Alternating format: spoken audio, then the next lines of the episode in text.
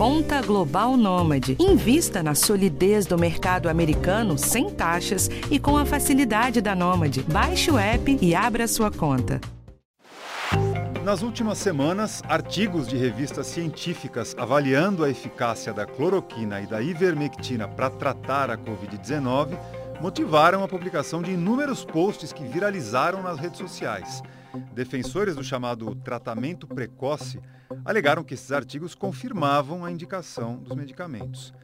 Entretanto, uma análise mais cuidadosa deixa claro que a realidade é outra. Os artigos têm falhas e um deles, inclusive, nem chegou a ser publicado, porque ainda estava na fase pré-print, como chamam os pesquisadores. Claro que o mundo todo adoraria encontrar um remédio eficaz para tratar a doença. Mas é importante que a gente não caia em falsas promessas, porque elas podem não apenas atrapalhar a evolução dos casos, como também levar a mais mortes que poderiam ser evitadas. O que se sabe até hoje sobre o uso da cloroquina, da hidroxicloroquina, da ivermectina e de outros medicamentos do chamado kit COVID? Nós chamamos dois especialistas no assunto que estão na linha de frente da pandemia e vão tirar todas as dúvidas.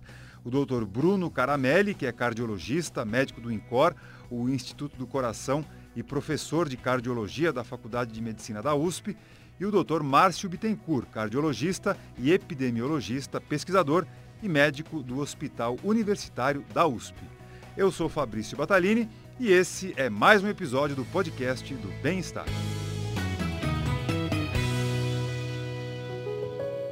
Doutor Bruno, tudo bom? Tudo bem, Batalhinho, e você?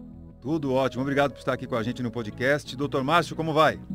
Olá, muito obrigado pelo convite. Doutor Márcio, então eu queria que começar aqui com a sua a explicação a respeito desses artigos, né? É, o que, que dizem esses artigos que motivaram os posts na, nas redes sociais? O que, que eles falam e por que serviram de munição para quem defende o tratamento precoce contra a Covid-19, doutor? Bom, então vamos lá. Acho que a, a primeira coisa é a gente só dar um um pequeno passo atrás para entender como a gente constrói o conhecimento científico, como a gente cria e, e, e chega a alguma conclusão em ciência.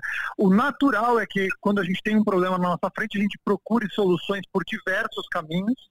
Às vezes encontre uma, algum sinal de que talvez a gente esteja no caminho certo, muitas vezes sinais que a gente está no caminho errado. O sinal que parece estar no caminho certo, às vezes é um sinal preliminar, que a gente vai testar um pouco melhor para ver se ele é consistente e se comprova. Quando a Covid apareceu e a gente não sabia nada, cada um atirou para um lado e muitas pessoas testaram medicações até por desespero para ver se conseguiam achar alguma coisa de boa fé. Isso aconteceu com cloroquina, aconteceu com hidroxicloroquina, com azitromicina e com diversas outras medicações. E no começo, as pessoas contaram a experiência delas usando de forma muito limitada, com trabalhos é, com muitos problemas metodológicos, com inferências que não são possíveis de ser feitas na vida real, e deram alguma ideia de que talvez tivesse algum sinal. E é natural que em ciência a primeira evidência não seja conclusiva e não nos leve para o caminho certo. Então, neste momento inicial, lá em março do ano passado, se a gente chegasse e dissesse, ah, eu vou testar cloroquina, me parece que talvez fosse razoável, na falta de estratégia melhor mas isso foi feito, isso foi testado, isso foi avaliado na sequência com estudos melhores, que é a história natural da ciência. Depois de um estudo limitado, vamos fazer um estudo randomizado, que a gente sorteia quem vai para cada grupo, cloroquina ou não. Vamos fazer ele cego, quem não sabe quem está em cada grupo, se possível. Vamos dar até um comprimido de farinha, um placebo para o outro grupo, para realmente fazer as coisas sem, sem saber quem é quem. E feitos estudos com essas qualidades melhores, se documentou claramente que essas medicações que estão sendo alardeadas não funcionam. Então, o que a gente tem hoje, a gente tem estudos para os dois lados, sim. Só que a gente tem estudos muito ruins, falhas metodológicas, retrospectivos antigos, iniciais, preliminares, indicando que talvez pudesse ajudar um pouco, e vários estudos robustos, bem feitos e bem desenhados, indicando que o sinal realmente não está presente, nem no caso tardio, nem no caso grave, nem no caso precoce, e no caso da cloroquina, nem mesmo como profilaxia, de tomar antes de ter a doença. Então, a gente construiu uma evidência que mostra para a gente que não funciona. É, mas o que acontece é que ressurgiu o assunto e parece muito mais um problema político do governo não ter uma solução e tentar vender uma vaga no céu, e ao mesmo tempo fazer uma cortina de fumaça com alguma coisa que parece dizer que está fazendo algum serviço, porque o serviço que devia estar tá sendo feito, que são medidas não farmacológicas, não está sendo feito. E só para pontuar alguns detalhes, não é muito fácil que uma medicação que tenha outra indicação, como é a cloroquina, como é a azitromicina, como a ivermectina, funcione para uma nova indicação. Esse reposicionamento de drogas, é raro isso dar certo. Então, a chance a priori disso funcionar é pequena. E o segundo ponto final é que desenvolver medicações para vírus de doenças agudas é muito difícil. A gente tem isso com vários outros casos e quase nunca dá certo. Então a gente está num jogo difícil de jogar com droga nova, difícil de jogar com droga antiga. Então a chance de dar certo é pequena. Ou seja, doutor Bruno, então a gente pode dizer com 100% de segurança que depois de praticamente um ano de pandemia, muitos estudos também feitos inclusive aqui no Brasil, não existe nada que comprove que esses medicamentos sejam eficazes então para tratar precocemente a doença, certo? Correto, correto, exatamente. E tem uma, só acrescentando uma outra coisa, isso que o Márcio disse também, que numa doença em que a porcentagem de indivíduos que fica grave e que morre é pequena, muito pequena, uh, a grande maioria sai bem e fica atribuindo, não, eu saí bem porque eu tomei a cloroquina. Na verdade, não, você sairia bem mesmo ou apesar da cloroquina, é porque na verdade você ia sair bem. Eu costumo dizer a cloroquina, a Covid-19 é uma roleta russa.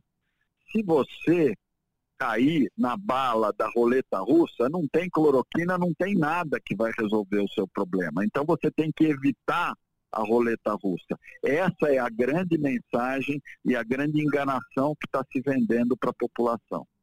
O doutor Bruno, o senhor trabalha num posto avançado ali, montado pelo INCOR, para atender pacientes que tiveram problemas cardíacos pelo uso da cloroquina e da hidroxicloroquina, certo? Então a gente quer entender por que, que vocês decidiram montar esse atendimento e o que, que o senhor tem visto é, nesse serviço. Não, é, o Hospital das Clínicas criou um hospital, com, é, o Hospital das Clínicas se tornou um hospital com até 600 vagas só de Covid. Isso foi de março a junho de 2020. Nós montamos um posto avançado lá e nós atendemos 300 pacientes com Covid e suspeita de complicação cardiológica. Então vinha, lá no HC ninguém deu cloroquina, doxicoloquina ou ivermectina porque não tem nada comprovado, mas a gente recebia pessoas que estavam tomando em casa ou que vinham de outros hospitais ou até mesmo da Prevent Senior, que continua até hoje distribuindo kit de é, pré-tratamento precoce, mesmo para pacientes sem confirmação de Covid. É só procurar a mídia vocês vão ver fotografias disso bombando na internet. Então a gente recebia pacientes que estavam tomando e alguns deles com complicações raras, mas com complicações. Sim, sim, isso existia. Complicações de que tipo, doutor? É, a, a, complicação que mais interessava para nós eram complicações cardíacas. E qual é a complicação cardíaca mais temida? A arritmia cardíaca. É, em números absolutos, isso é pequeno, Batalini. Foram três pacientes que a gente viu ao longo desse período em 300 pacientes. Mas se eu puder dizer para você, eu sei que isso do ponto de vista estatístico, o Márcio vai ficar com o cabelo em pé, porque são três pacientes em três meses. Eu, eu vi outros três pacientes na minha vida ao longo de 35 anos de especialidade, 30 anos como especialidade de cardiologia.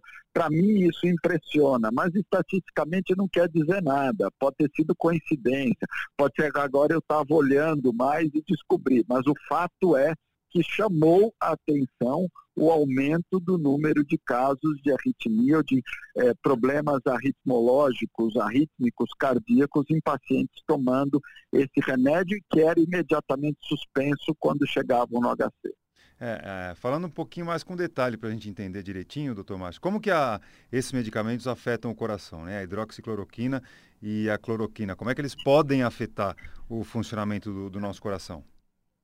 Então, é, o principal mecanismo, como o Bruno falou, a principal complicação associada é a arritmia e é um pouco mais técnico o, o, mecanismo, mas a gente tem uma das coisas que a gente mede, mede no eletrocardiograma que tem a ver com a forma como o coração contrai a parte elétrica disso, que a gente chama de intervalo QT, que mede de quando começa o fenômeno elétrico de, do coração bater até onde termina em cada batimento. E que esse intervalo QT se alarga ou pode se alargar com o uso da cloroquina, também com o uso da azitromicina que tem que ser usado, pior ainda com a combinação dos dois, e esse, esse alargamento é associado a arritmias que são potencialmente fatais, que podem aumentar o risco de uma complicação fatal. Ah, mas, doutor Bruno, se a pessoa já tem, então, um problema cardíaco, aí é, o uso da cloroquina ou hidroxicloroquina, isso, aí sim pode ser um, um agravante, pode ser algo sério.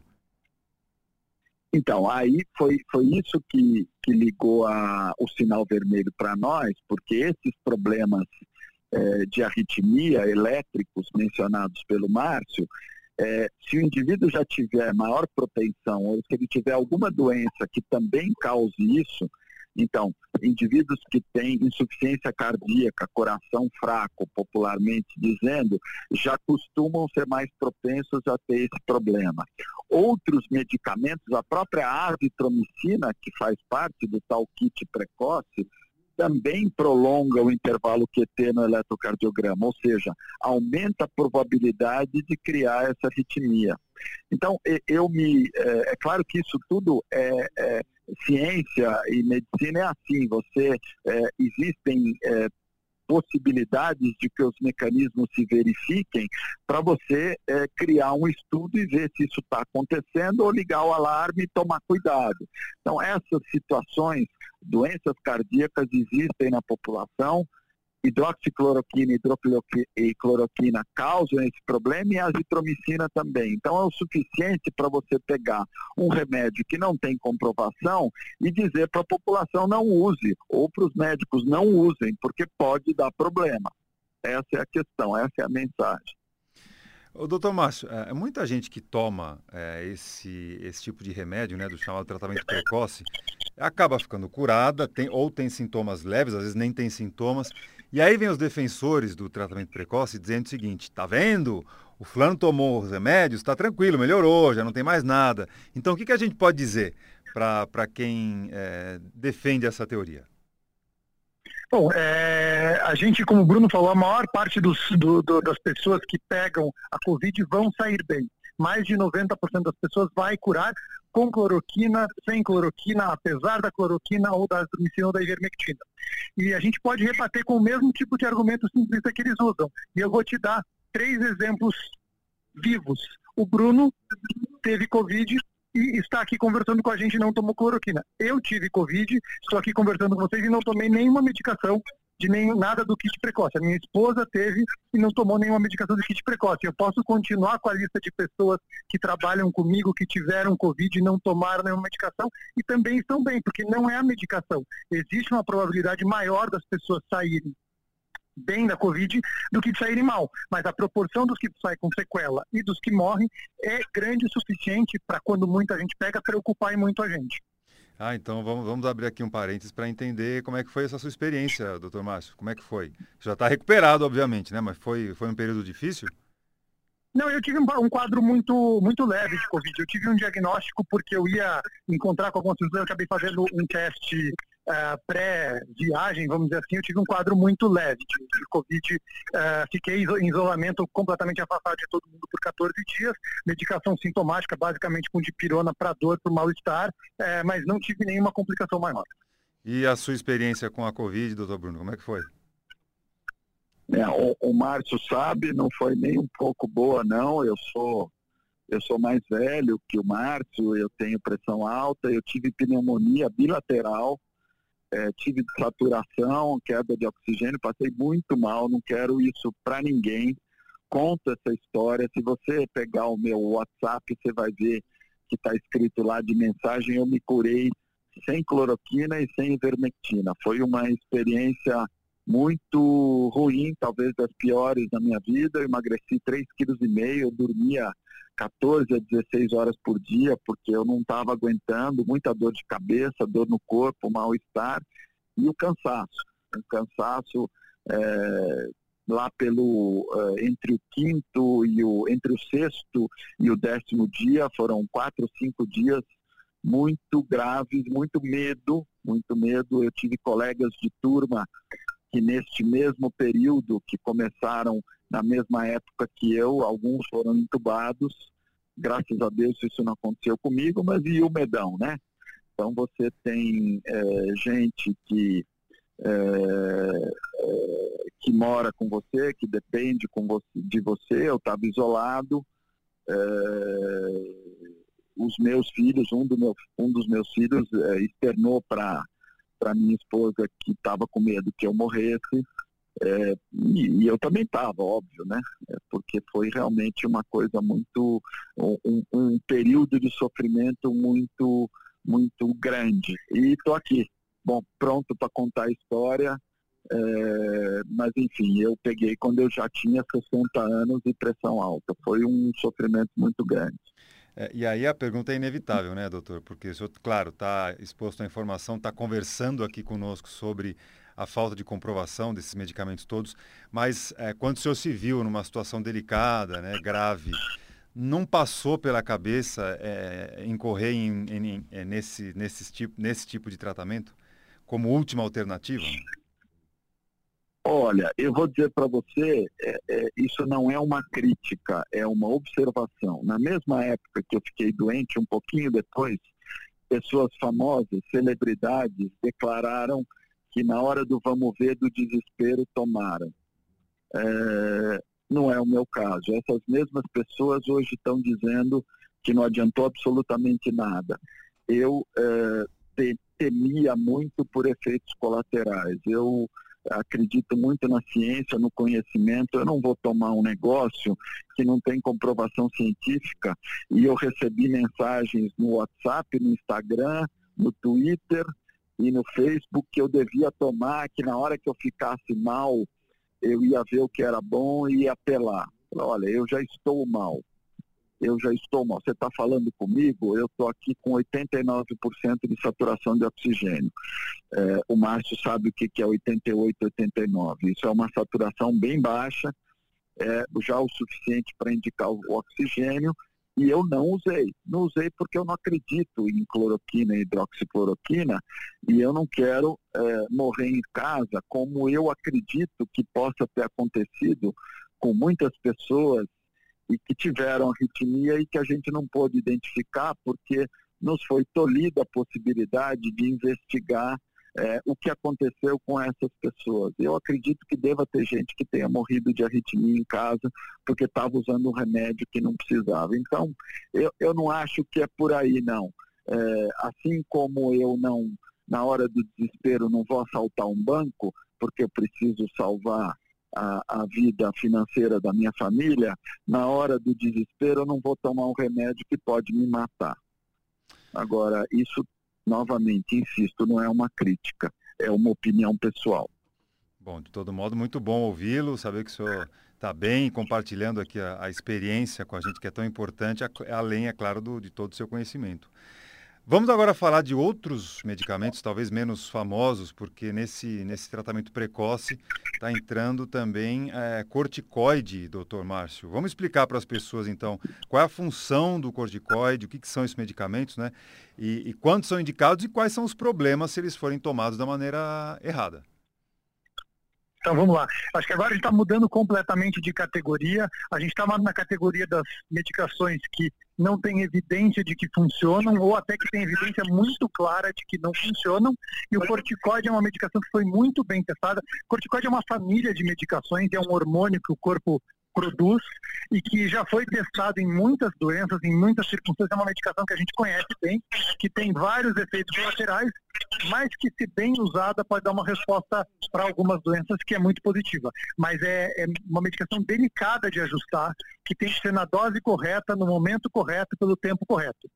E o corticoide na Covid ele foi testado em mais de um estudo e foi documentado que ele tem um efeito de controlar a resposta inflamatória do corpo, então ele é muito mais modular o que o corpo está tendo de resposta ao vírus do que atacar o vírus propriamente dito.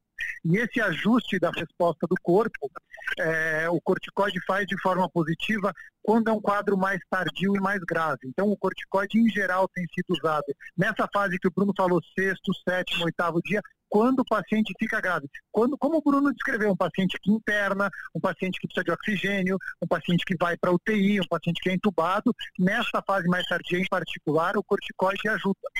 Já o corticoide na fase inicial, no tratamento dito precoce, ou no caso leve, não tem nenhuma evidência de que ele ajude e até o que foi feito de estudo sugere que ele pode até não fazer bem nessa fase. Então, de novo, é uma medicação que tem uma utilidade, que reduziu mortalidade, teve um impacto muito grande no caso grave, com oxigênio, internação em UTI ou ventilação é, mecânica, e nesse período mais tardio. Então, é uma medicação para o médico avaliar muito bem, caso a caso, quem é o paciente que vai ter benefício. Não é para usar em todo mundo, não é para estar em kit nenhum, porque não é pacote de, de tratamento padrão. Isso não é, não é MEC oferta, isso é um pacote, é uma, uma decisão é, individualizada paciente a paciente para caso grave e mais tardio.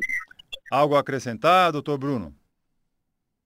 Não, não. A única coisa que eu teria, já que eu acabei de, acabou virando aqui um depoimento de vida, eu, eu não hum. tomei corticoide, mas é, isso que o Márcio está falando surgiu depois. Eu fui um dos pioneiros, eu, meu diagnóstico é do dia 16, meus sintomas começaram no dia 16 de março de 2020. Naquela época, ainda não existiam as evidências colocadas aí pelo Márcio. Eu não tomei corticoide.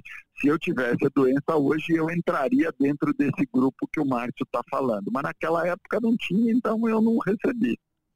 Tá certo. Doutor, mas vamos falar um pouco sobre os anticoagulantes, porque a gente sabe que eles têm tido um papel importante no, no tratamento de pacientes que estão internados. Isso é muito importante dizer, tem que estar internado, né, com receita médica e tudo mais. Vamos falar um pouco sobre os anticoagulantes, inclusive para que, que eles servem, hein, doutor? Então vamos lá, anticoagulante é uma, também uma classe ampla de medicações que a gente tem diversos tipos, alguns são comprimidos, alguns são injeções que a gente usa, e eles têm uma grande indicação para evitar em fenômenos que a gente chama de trombóticos, né, para evitar a trombose, para evitar o que o pessoal chama de embolia, uh, embolia pulmonar, etc. E, normalmente a gente usa para situações onde a chance de formar trombo está aumentada. Isso pode estar tá acontecendo uh, em situações, por exemplo, em algumas arritmias que a gente tem, isso pode acontecer em situações de pacientes com câncer, em situações de pacientes internados com outras coisas, e aparentemente a Covid, em casos mais graves, também está associada a esse aumento de chance de formação de trombo. Então, algumas pessoas começaram a estudar, a, a evidência ainda não é tão grande, mas começaram a estudar que se usado na dose correta, que aparentemente é uma dose mais baixa, no paciente de maior risco, os protocolos de anticoagulação é, ou a gente chama de profilática, trazem um benefício que não que está associado a é, uma melhor prognóstico e não tem um risco importante. Eu estou dizendo essa parte do risco porque anticoagulante também aumenta o risco de sangrar. Se usar na dose inadequada, da forma inadequada ou no paciente que não precisa, você aumenta o risco de complicação de sangramento sem ter o benefício.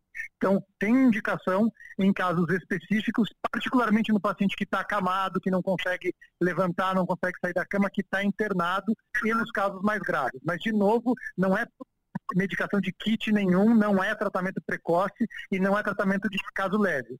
É uma forma de prevenir complicações nos casos mais graves, que estão internados, que estão acamados. E nos pacientes internados, acamados hospitalares em geral, muitos deles têm indicação também de medicações anticoagulantes para fazer esse tipo de profilaxia. Então a gente já tem uma experiência grande com isso em outras doenças e a gente está replicando com sucesso com essa indicação também bem individualizada a critério médico dos pacientes internados, acamados mais graves. Doutor Bruno, acho importante reforçar isso que o doutor Márcio falou, porque o, a indicação do, do anticoagulante tem, tem que vir do médico e é para casos específicos, né, doutor Bruno? Eu queria que só, só que o senhor reforçasse isso aqui para o nosso ouvinte. É, é, é, isso é muito importante, Batalini, porque no, desde o momento em que começam a surgir possibilidades, quando surgiu a mensagem da cloroquina, hidroxicloroquina e vermectina, sumiu do mercado. Gente que não tinha Covid começa a tomar profilaticamente, preventivamente. Quer dizer, é, existe um abuso, uma, uma confusão armada em cima desse tipo de, de situação. É, é a mesma coisa o oxigênio. O oxigênio, o corticoide é, e o anticoagulante, os três têm indicação e é, salvam vidas como se dizia lá no começo, intubação e UTI salva a vida, mas é para um tipo específico, que é uma minoria absoluta de indivíduos é, que, que, que são graves e que esses vão se beneficiar desse tipo de tratamento. Fora disso, não dá, não dá para você começar a tomar corticoide ou anticoagulante profilaticamente ou não, ou para casos menos graves, aumenta o risco de você ter complicação. Como também é, é, é, um absurdo fazer estoque de cilindros de oxigênio para quando você ter a Covid, quando você tiver a Covid. Então, veja, veja só a, a situação que se monta é, é, tudo com a base de, um, de, uma cortina de fumaça, como usou o termo, o termo usado pelo Márcio, criado pelo próprio governo para desviar a atenção, desviar o foco. Então, a partir desse momento, o que, que eu vou fazer? Eu vou fazer estoque de corticoide, vou fazer de anticoagulante? Não, não faça isso. Guarde, é, desaglomere, tome a vacina e vamos esperar chegar no momento em que, para a grande maioria das pessoas, essas duas é, é, medidas resolvam o problema. O resto é cortina de fumaça. É, e a gente, infelizmente, né, doutor Bruno, a gente viu aí desde o começo da pandemia o governo federal estimulando o tratamento precoce, vem fazendo até hoje isso, inclusive. De que maneira que é, essa postura é, é, vem repercutindo no comportamento da, da população, doutor Bruno? É, é, na, na verdade, a minha forma de entender isso, como eu falei no começo, quase uma leitura psicológica está é, todo mundo desesperado, é uma situação, nós estamos aí com é, comércio fechado, pessoas perdendo o trabalho, desesperados, querendo uma, uma tábua de salvação. Então, qualquer coisa que você mostra, a pessoa se agarra àquilo e exagera, exagera. É, as pessoas, hoje mesmo eu recebi mensagem do paciente, ah, você escreveu na Folha de São Paulo falando que está que dá arritmia. Eu não senti arritmia nenhuma, não acredito nisso, eu vou me agarrar nisso que é a minha, pode ser a minha salvação. É, é complicado. Então, esse indivíduo está representando a grande massa das pessoas. As pessoas estão sendo enganadas. Estão sendo enganadas por uma coisa que está funcionando como um distrator. Alguma coisa que a distrai do foco de que eu acho que as energias deveriam ser concentradas em vacina, em desaglomeração e não em desviar a atenção, como, como aconteceu em Manaus. Já se sabia do problema da falta de oxigênio e não se fez nada.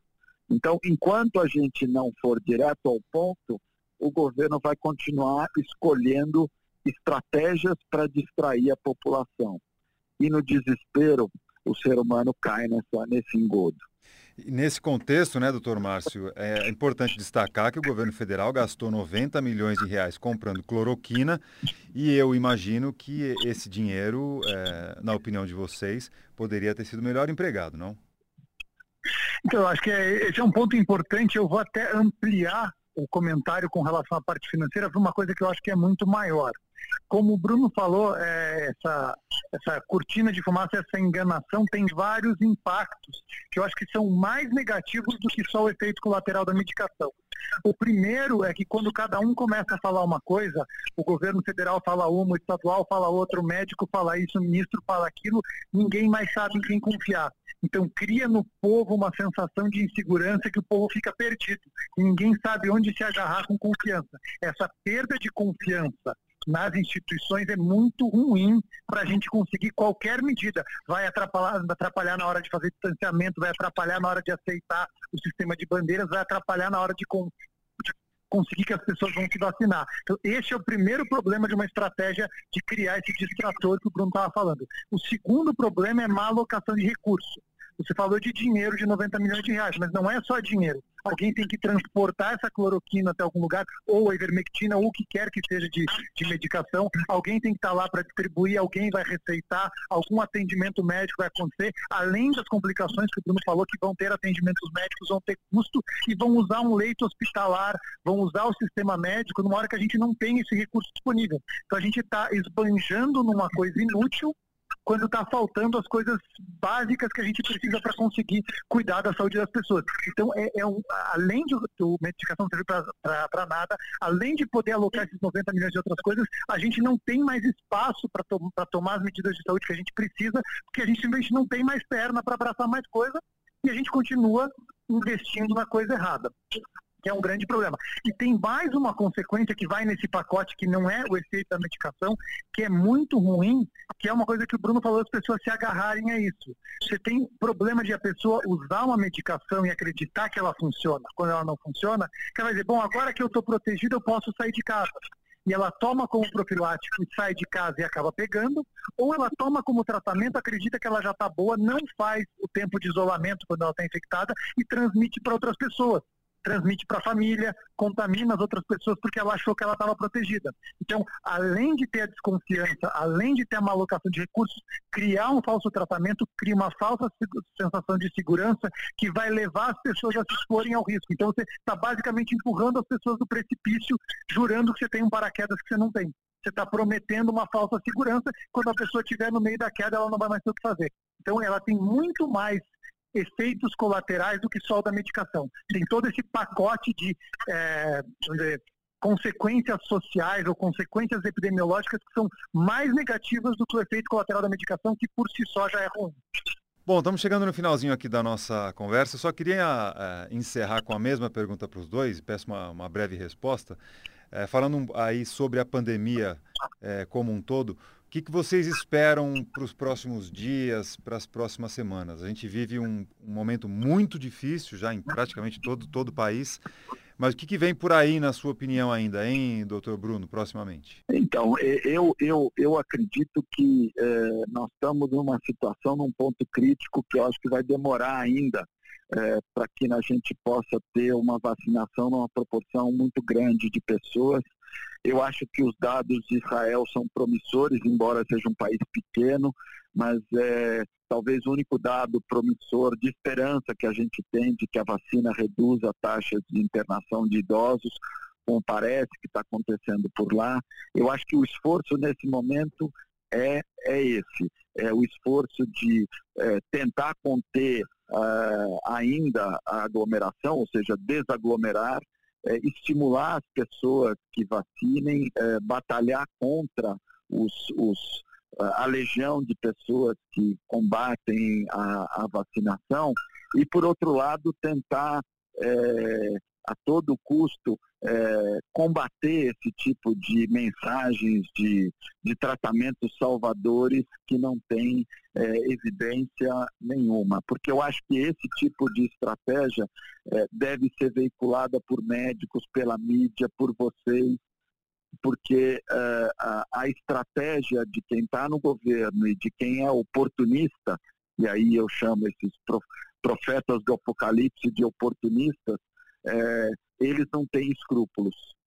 Nós temos. E aí a gente já parte do princípio de que a gente está é, é, com mais uma dificuldade. A gente tem escrúpulos, mas eles são necessários. Então acho que essa concentração e esse esforço é muito importante para ver se a gente consegue não reverter, mas diminuir a velocidade de progressão da doença.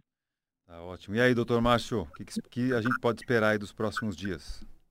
Bom, eu costumo dizer que eu não, não, não sou capaz de fazer previsões de para onde as coisas vão. Eu costumo dizer que prever o que o vírus vai fazer e como o vírus vai se comportar não é tão difícil. Às vezes aparece uma variante que surpreende a gente, mas em geral a gente sabe prever como o vírus vai se comportar. O difícil de saber para onde a gente vai é porque a parte mais importante que a gente precisa saber, que a gente não sabe, é como o ser humano vai se comportar. O que diz para a gente como a pandemia vai evoluir é o comportamento da comunidade onde o vírus está circulando. Se a comunidade é uma comunidade que reconhece as medidas comunitárias, distanciamento físico, uso de máscara, uso de medidas de bloqueio, é, isolamento de casa, quarentena de contato, como é um exemplo famoso Taiwan, a pandemia vai se controlando. Se você tem líderes que negam isso, se você não assume a responsabilidade de que essas medidas são o principal, isso vai se prolongar de forma muito intensa. A perspectiva brasileira, a gente está num segundo uh, pico, num segundo momento intenso, me parece que a gente chegou no, na, no, no, topo desse segundo momento e deve persistir de novo num platô meio alto por enquanto. E se a gente não intensificar a vacina, a vacinação na, no país, a perspectiva é continuar com números muito altos, mesmo que caia um pouco, com pressão do sistema de saúde, com números muito altos por um tempo bastante prolongado, até com risco de um novo aumento mais para frente se a gente não fizer outras intervenções. Então eu não consigo prever como vai ser, porque eu dependo do comportamento das pessoas, mas se o comportamento continuar relaxando e ignorando as medidas como tem sido o que aconteceu nos últimos meses, a perspectiva é de se não uma piora, uma manutenção de números muito altos, manutenção da pressão no sistema de saúde, que por si só já é um problema gigantesco e até um desastre do ponto de vista de saúde pública para todo mundo. Acho que dá para melhorar, acho que dá para ter uma perspectiva melhor, mas a gente depende da população como um todo participar ativamente e ajudar as medidas de controle, senão não tem como. E que todos se vacinem a partir, claro, do momento é, que a vacina esteja disponível para todo mundo. Acho que só assim a gente consegue frear de uma vez por todas essa pandemia. Doutor Márcio Bittencourt, cardiologista, epidemiologista do Hospital Universitário da USP, muito obrigado pela conversa aqui, pela atenção com a gente.